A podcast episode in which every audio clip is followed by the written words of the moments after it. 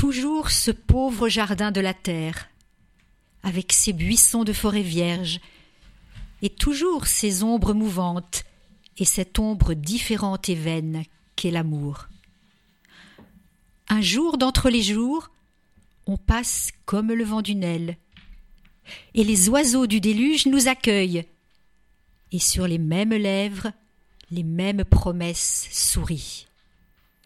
C'est l'aube, c'est l'enfant, c'est la grâce, c'est la vie, ô éternité du bonheur. Le soleil, lui, les feuilles traînent, l'automne a ses mélancolies splendides. Sans bruit dans l'hiver venu, des ombres fanées fuient.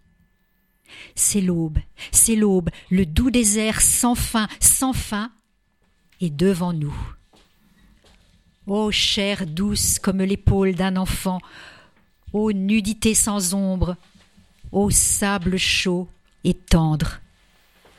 Je voudrais chanter les étreintes dans la rosée. Alain Borne. Les routes claires de ton corps et le vent sur les hautes terrasses de la nuit lit mes yeux. Je m'apprends et me désapprends sans rien dire.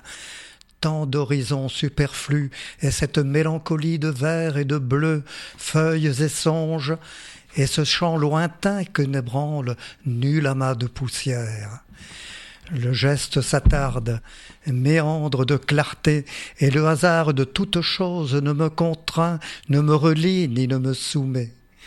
Las, nous laissons le rayon du temps couler lentement et nous imprégner à nouveau.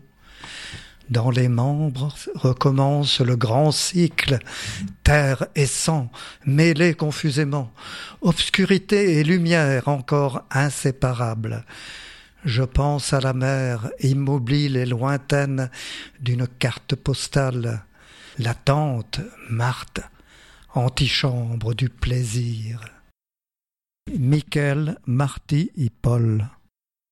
Est arrivé chez moi, épuisé par un jour de fatigue, d'alerte et d'angoisse dans son nouveau travail, a hésité, a sorti de son sac un bouquet de violettes, a dit une femme les vendait dans la rue.